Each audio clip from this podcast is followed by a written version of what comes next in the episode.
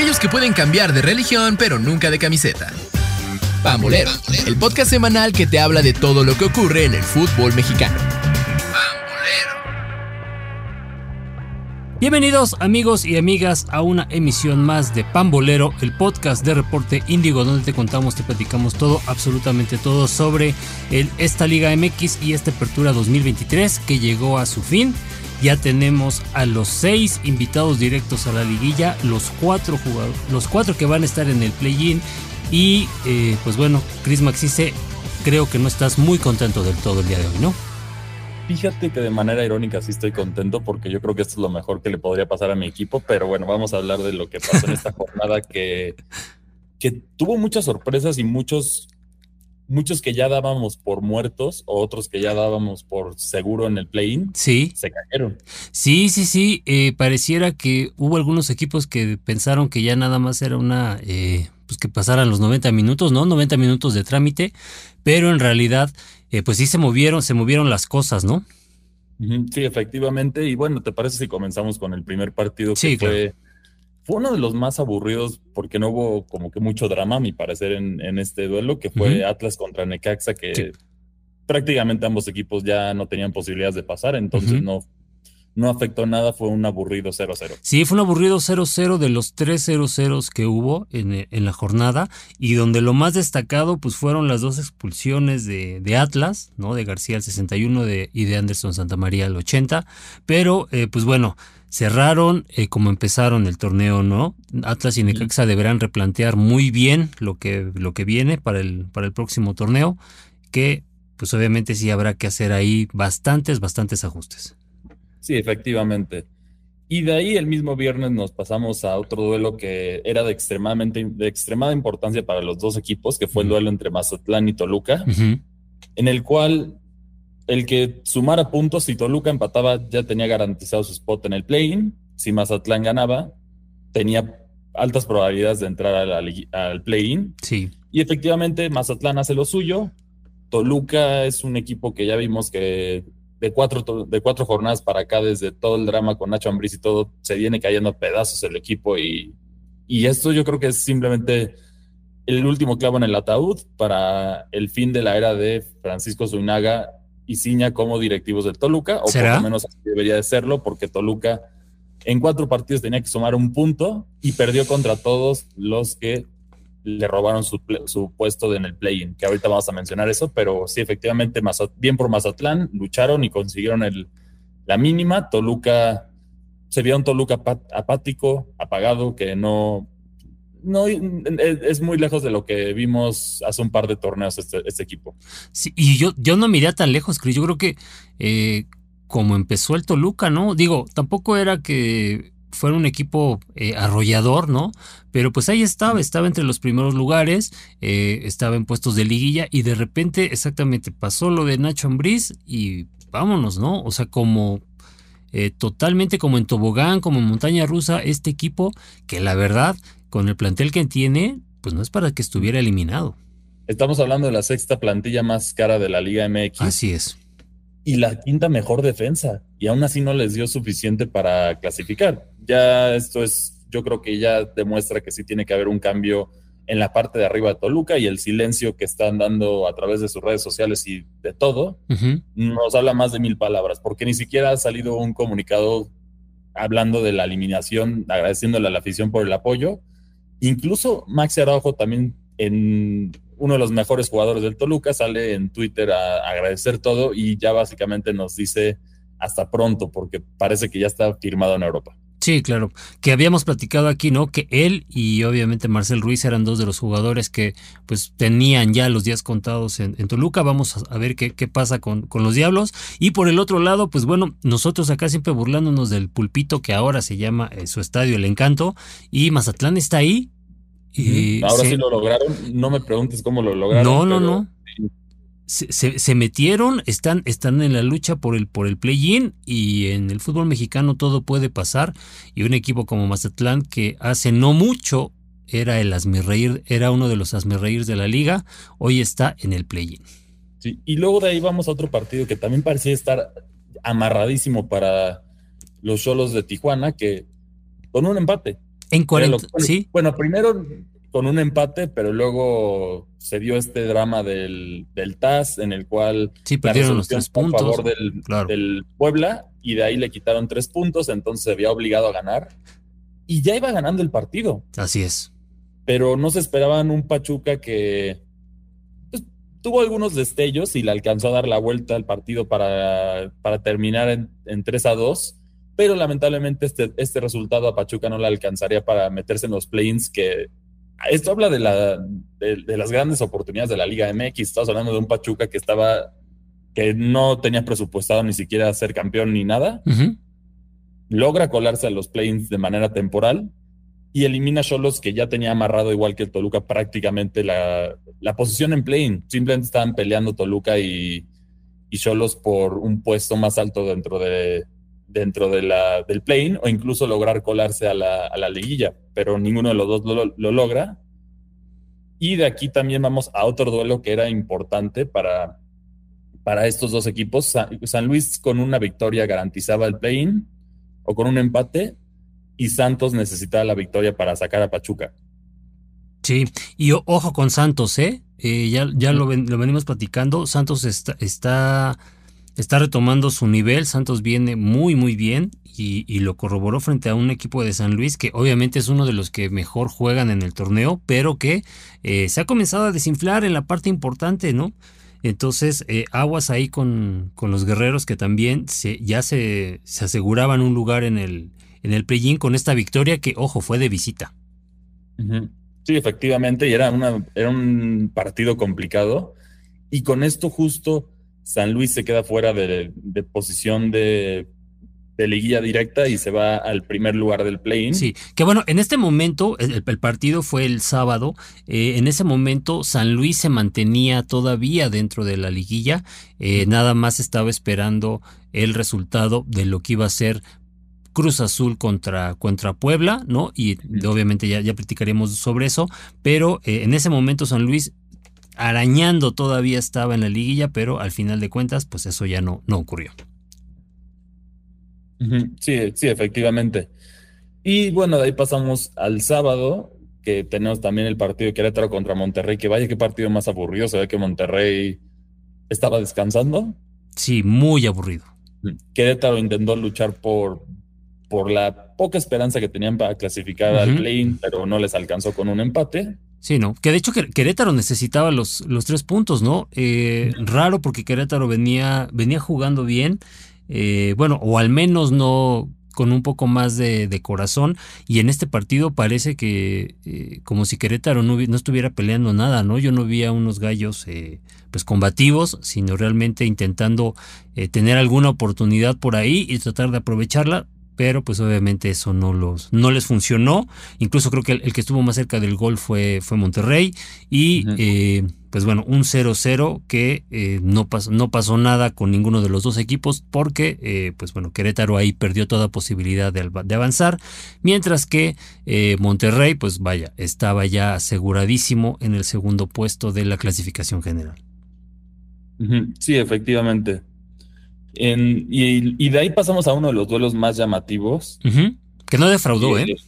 Sí, definitivamente no defraudó, que fue Pumas contra Chivas, que si bien los dos ya tenían prácticamente amarrada la clasificación directa a la liguilla, era, este duelo sí era pelea por posición. Sí, sí, pelea por posición que gana Pumas, gana Pumas con un gol de, del Toro, ¿no?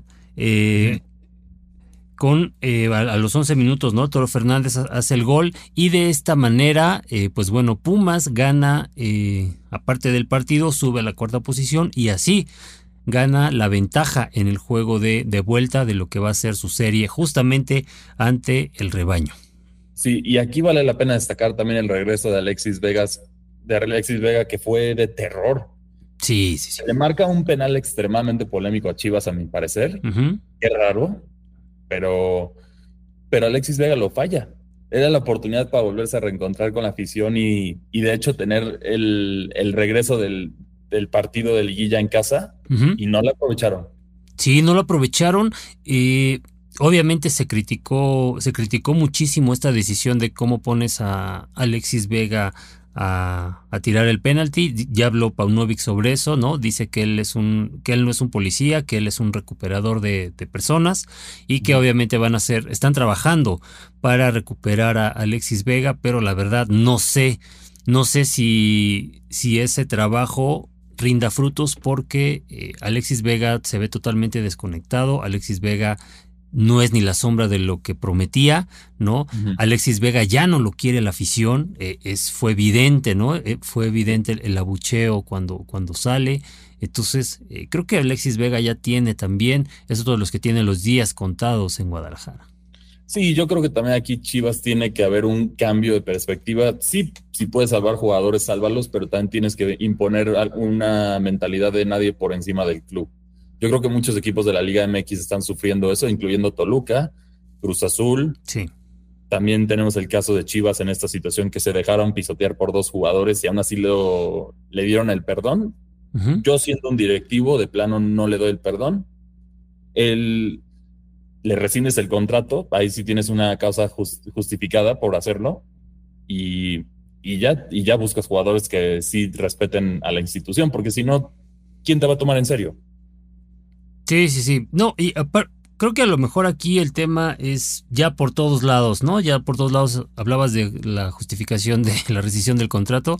Pues bueno, tanto tema extra cancha como dentro de la cancha no, no está rindiendo y entonces eh, pues no hay no hay motivo para, para el cual sigas, sigas aquí. Pero bueno, a ver qué va a pasar con, con Alexis. Por lo pronto, pues Guadalajara y Pumas se van a volver a ver las caras en la, en la liguilla. Y eh, siento que es una de las series más, más atractivas, ¿eh? Definitivamente las más atractivas, pero yo creo que el resultado va a ser el mismo y Pumas se va a imponer.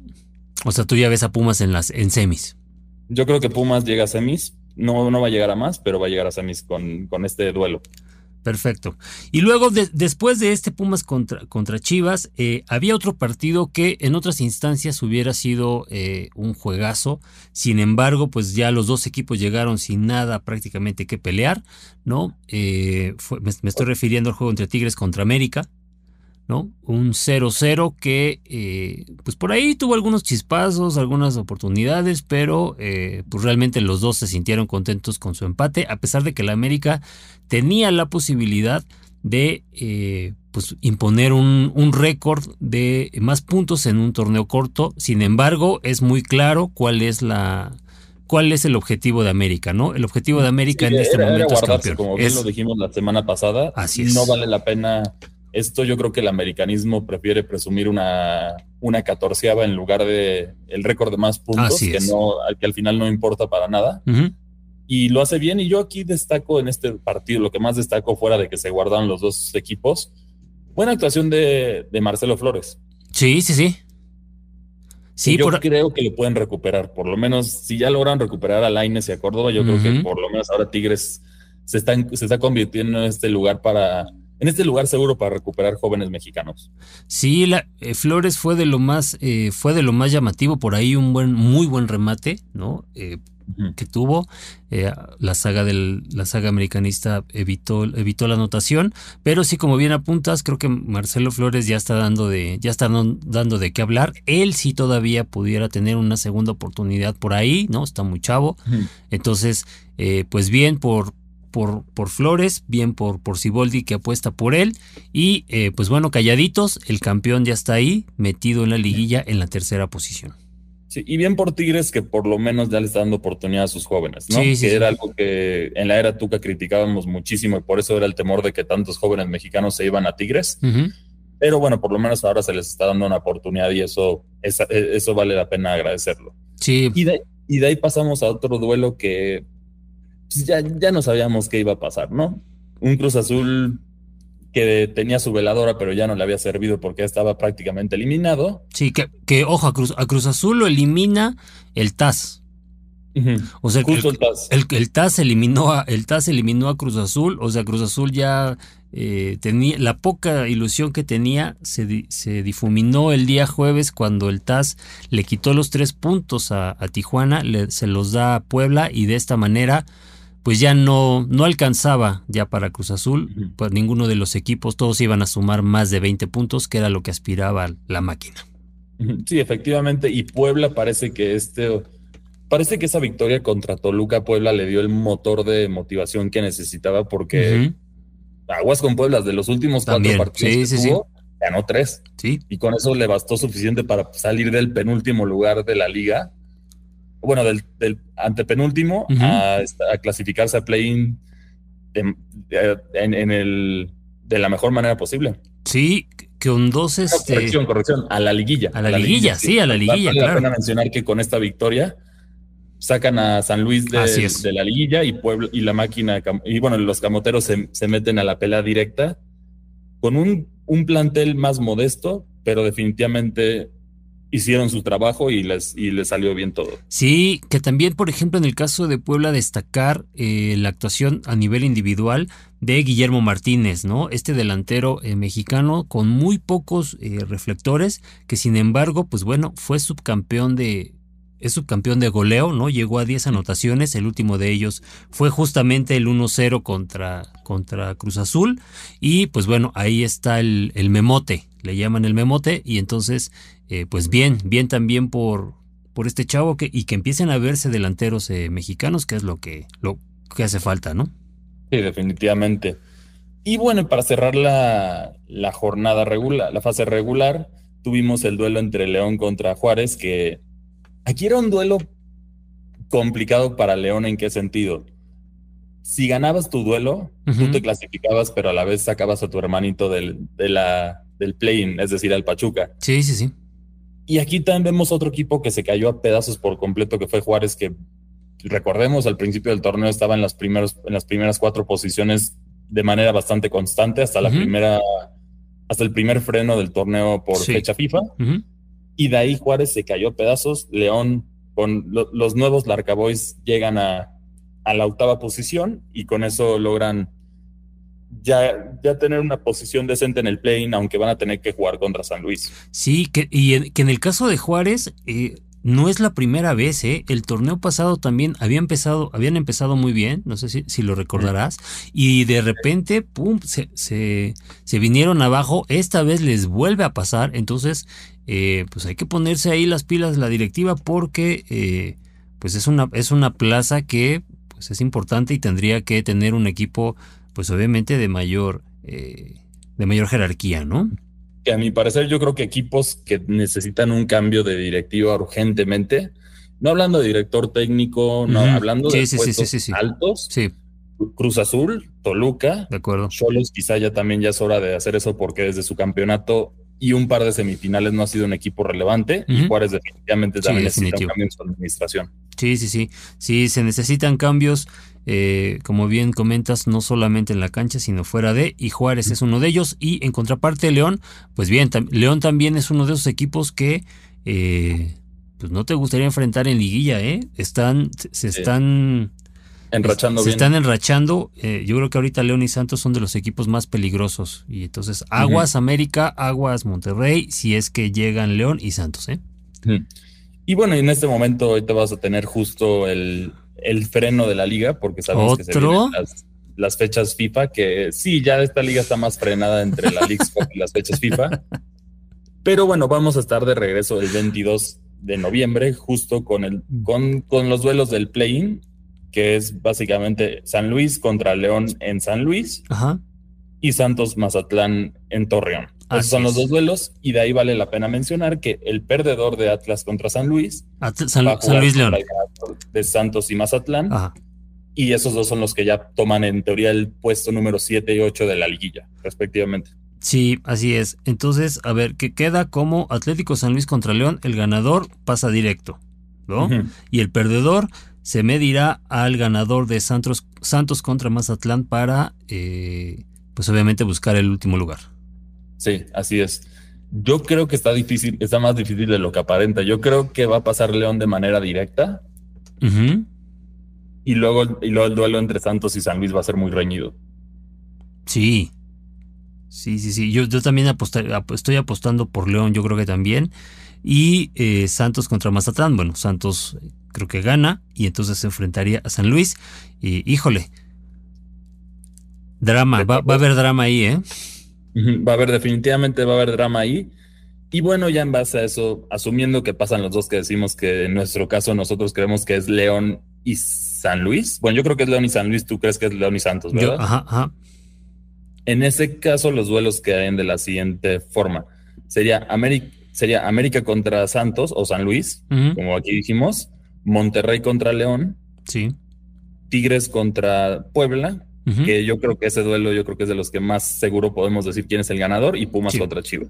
Sí, sí, sí. Tigres contra Puebla, digo, creo que ya se le va a acabar ahí la suerte a Tigres. Eh, Puebla no lo veo, la verdad no lo veo dándole, o sea, sí, sí dando un susto, pero eh, creo que al final se termina imponiendo Tigres. Pumas Chivas, eh, para mí es de pronóstico reservado. Yo no, te, yo no veo tan clara la... tan clara la, el paso de, el avance de, Pumas. Y en los otros, si es América, si es América contra Santos, eh, yo también mm, dudaría, ¿eh? Santos es uno de los equipos que históricamente se le dificultan muchísimo al América en fase final. Y en el caso de Monterrey León, eh, creo que también, o sea, Monterrey está para, eh, pues obviamente ganar, ¿no? Creo que Monterrey sí, avanza. Y, aquí lo que tiene Santos que vale la pena mencionar en caso de que pasara es que es la... Pero ve lo, extraño que está esto. O sea, si ves la tabla es muy extraño. Santos que van en play es la tercera mejor ofensiva del torneo. Sí, sí, sí. Toluca, que era la quinta mejor defensiva, eliminado. O sea, está muy peculiar este torneo por este tipo de cosas.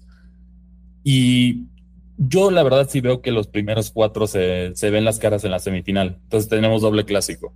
Sí, sería, sería eh, América, Pumas, y, Monterrey Tigres. Wow. Sí, sí, sí. Eso sí, eh, las semifinales están pintando que van a ser espectaculares. Sí, y bueno, y si pasa Chivas aún así, yo creo que garantizamos clásicos. O sea, sí garantizamos clásicos, ya sea América Chivas o América Pumas y Monterrey Tigres. Sí, pero bueno, antes de eso, antes de que, de que empecemos a, a jugar al, adivino, digamos, en el tema de la, de la liguilla, pues bueno, este se, para, como bien comentaste, y se para porque eh, pues la selección mexicana va, va a jugarse su lugar en la Copa América y va a disputar el partido contra Honduras el próximo jueves. ¿Qué piensas de este partido, Chris? Pues México tiene que ganar. O sea, no, estamos pasando un mal momento, pero ya no, ya no ganarle a Honduras ya sería ridículo. O sea, no, no ves que, no ves eh, a Honduras dando algún susto por ahí, nada. No, yo creo que el cuadro Catracho está viviendo también su momento de renovación. La diferencia es que ellos están intentando hacer algo más, por lo menos, y no, y no lo mismo. Sí. Pero yo creo que no se le va a complicar a México por este momento. Donde sí va a estar feo va a ser ya en la Copa América. Sí, sí, sí. Sí. Que bueno, es, este partido es a doble, este, es ida y vuelta. El, partido de ida se va a jugar, no es, perdón, no es el jueves, es el viernes 17 de noviembre a las 8, a las 8 horas en, eh, bueno, en el Estadio Nacional de Honduras. Y el regreso es el martes 21 de, noviembre en la cancha del eh, Estadio Azteca. Así es de que la selección mexicana, pues bueno, creo que tiene todo, absolutamente todo para eh, avanzar a la Copa América, que es uno de los eh, objetivos porque no hay, no va a haber, como habíamos dicho, muchos torneos en los cuales el equipo mexicano pueda eh, pues mostrar ¿no? sus avances. Sí, efectivamente. Yo, pero yo creo que va a estar complicada la situación para la selección mexicana en lo que haces, en lo que se hacen los cambios, ¿no? Pero yo creo que por lo menos este torneo demostró dos cosas. Una es quizá ya necesita un cambio de directiva dentro, del, dentro de la Liga MX y la selección mexicana. Y por otra parte, yo creo que ya hay varios clubes que sí tienen que ir a buscar a otros países, porque en México, lamentablemente, creo que no hay director, directivos capacitados en este momento que no estén ya tomados por un equipo. Sí, sí, también. Y obviamente, bueno, más allá del tema del, resultado, eh, yo creo que también tendríamos que ponernos otra vez. Eh, pues ver qué va a pasar con la, con la delantera, ¿no? ¿Con quién sale ahora? Digo, ya, ya llegó Quiñones, ya se hizo oficial su llamado. Entonces, pues a ver a quién pone el Jimmy, ¿no? Sí, efectivamente, y también vale la pena mencionar el detalle que no sé si viste, bueno, ya sabemos que el Tuca Ferretti ya está como, como, comentarista. Sí, sí, sí, claro. Y bueno, ya salió una entrevista en la que dijo que efectivamente sí le impusieron jugadores, entonces esto confirma lo que todos sabíamos, pero tenerlo de un de una personalidad como es el Tuca es todavía más doloroso, ¿no? Que ni siquiera al Tuca le respetaron su progreso. Sí, y, obviamente también te, das, entiendes por qué él eh, pues se hace a un lado, ¿no? Sí, efectivamente no fue para cumplir y dijo no me voy a meter en este lío, entonces mejor me hago a un lado ya. Que en este caso aparentemente le impusieron a cierto portero que ya sabemos que quiere el récord de más mundiales jugados, entre otras cosas, entonces es una situación lamentable que se tiene que ver, se tendría que ver en teoría por el talento y no por los patrocinadores, pero, pero bueno, ese es uno de los muchos problemas del, del balompié mexicano. Sí, del balompié, del balompié mexicano, el cual también, por ejemplo, tiene, eh, vamos a platicar rapidísimo, tiene semifinales ya en, bueno, ya estamos en la liguilla de la Liga MX femenil y obviamente América aplastó, América empezó la liguilla bastante bien, la defensa de su título aplastó a Pachuca, ¿no?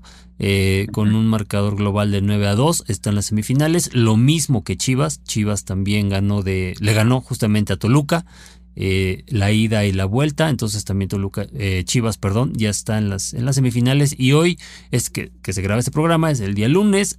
Pues obviamente va a jugar la vuelta Tigres contra Pumas y Monterrey contra Cholos. Entonces también en la liga, en la liga femenil podría ver semifinales de clásicos, ¿eh? Sí, va a estar interesante esto. Va a estar, va a estar, va a estar, va a estar interesante. Sí, sí, efectivamente, pero sí hay unos cambios ahí que si quieren oír más específicamente del caso de Toluca, estaremos seguramente hablando de esto en Desde el Infierno, nuestro podcast dedicado al diablo, en el que, hijo. Traes, traes bastante material, ¿eh? Definitivamente bastante material para hablar de todo, pero, pero bueno, como siempre, muchas gracias por acompañarnos. Espero que que les haya gustado el programa y están de acuerdo con, nuestros pronósticos. Tendremos semifinales de clásico en la Liga MX, sí o no. Y por otra parte, ustedes quién esperan que sea el campeón. Y bueno, si están interesados en otros deportes que no necesariamente sea el fútbol o el fútbol mexicano, no se les olvide consultar nuestro sitio que es www.reporteindio.com y ahí se van a la sección de fan 2.0 y van a tener todo lo que necesitan de todos los deportes que, está dando mucho de qué hablar. Por lo menos el Checo Pérez ya garantizó su puesto, ¿no? Sí, ya, ya está. Este, este fin de semana hay gran premio en Las Vegas, es, se estrena, ¿no? Entonces es, va a haber acá máximo furor. Sin embargo, creo que no está tan bien la venta de boletos, ¿eh? No va también la venta de boletos. Lo que sí empezó la venta de boletos ya también es, fue la preventa para el Gran Premio de la Ciudad de México del 2024. Así es de que córranle, córranle, porque esos boletos vuelan vuelan y luego ya están demasiado caros para poderlos comprar. Así es. Sí, efectivamente. Y aquí el tema de Las Vegas es interesante justo porque es uno de esos de los circuitos urbanos que ya tenemos algunos. El ejemplo más famoso definitivamente es Mónaco, pero además. y, en este caso es complicada la situación con Las Vegas porque una sí está frenando mucho. Pues para los locales ha sido una pesadilla esta organización porque sí, pues, prácticamente todo el strip de Las Vegas está bloqueado, entonces no puedes ni caminar ni, ni ver por ahí, entonces es algo muy chistoso. Sí.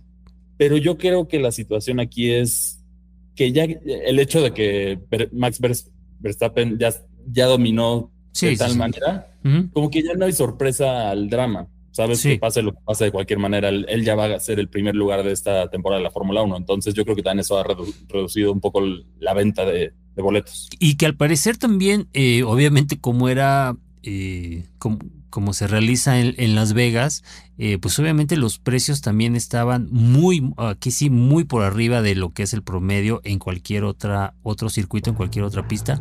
Entonces también la gente se estaba quejando mucho de, de eso, ¿no? De que los precios estaban muy, muy caros. Y para que alguien te diga que en la Fórmula 1 los precios están caros es porque realmente estaban muy por encima.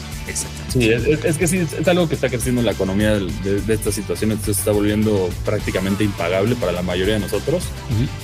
Pero sí es, sí es lamentable. Pero bueno, este es todo el tiempo que tenemos para ustedes. Como siempre, muchas gracias por acompañarnos y nos vemos hasta la próxima. Hasta la próxima, amigos.